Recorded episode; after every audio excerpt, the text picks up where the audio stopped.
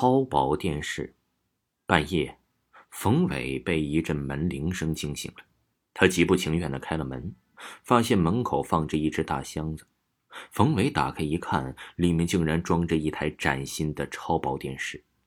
这下他可乐坏了，急忙把电视拖进屋，安装后看了起来。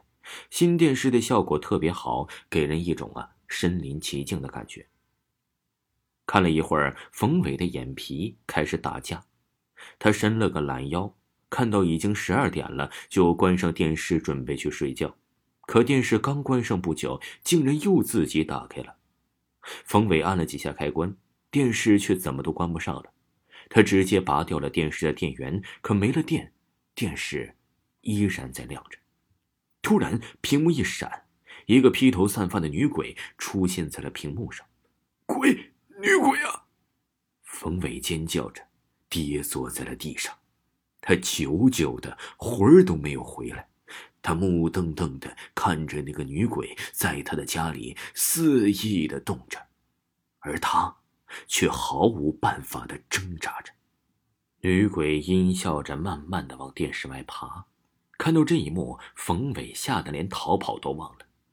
眼看女鬼就要钻出来了，他突然尖叫一声，停住了，抱怨道：“哎呀，这一台超薄电视的空间太小了，我的脚被卡住了。”这吓傻的冯伟这才回过神，趁机呀又往外跑，但他刚到门口，门砰的一下关上了。无论如何，他都打不开。女鬼尖笑了几声，使劲的跳出了电视，一挥手把冯伟啊就吸到了面前。看到黑发后惨白的鬼脸，冯伟的脑海中啊顿时一片空白。女鬼把脸凑到了冯伟的面前。她的头发戳到了冯伟的脸上，还有些钻进了他的鼻子里。他觉得鼻子里的瘙痒难耐，他很想打喷嚏。这时候，这兴奋过度的女鬼觉得冯伟受的惊吓还不够，就往他的脸上吹起了凉气，头发在冯伟的鼻子里被吹得乱动。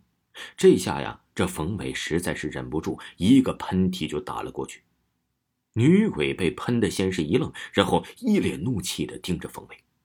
冯伟知道完了，女鬼一定会要了他的命的。可等了好一会儿，女鬼只是呆立在原地，没有任何动静。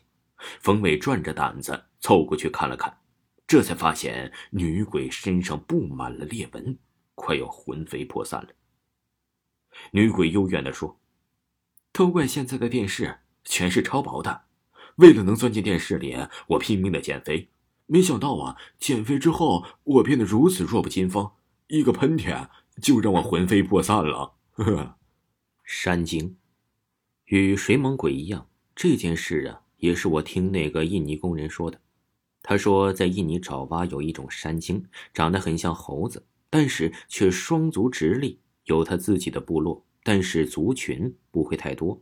开始我以为他说的会是大脚怪，但是说他没有那么高，和普通人差不多的体格，但是力气大，移动迅速，没人能捉得到，而且还能言语。爪哇常常有传说，谁家的孩子和山精成为了朋友，一旦山精认定的朋友，就会常常的帮助他，送些山货什么的。不过山精几乎不跟成年人做朋友，可能啊会对人有防备。不像小孩子单纯，容易满足。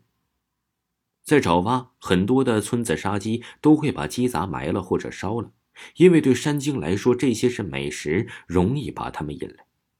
那为什么村民们会惧怕山精到村子里呢？原来呀，雄性山精非常好色，还可以在晚上幻化成男人，引诱村民的妻子。有些村民却很好奇，想看看山精是什么样子。于是啊，就想办法吸引他们出来。后来发现，比起鸡杂，烤乌鸦更让山精无法阻挡。于是有人就在传说说，有山精出没的森林边缘，烤几只乌鸦，总能把一窝的山精引出来。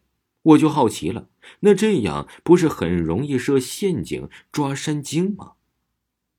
印尼工人说：“人不都是应该与自然和平相处吗？没事抓他们干嘛？而且山精也不是动物。”像是山里凝结成的精怪，离开了山，估计可能会消散吧。我觉得这些东西跟中国传说的山葵差不多吧。听众朋友，本集播讲完毕，感谢您的收听。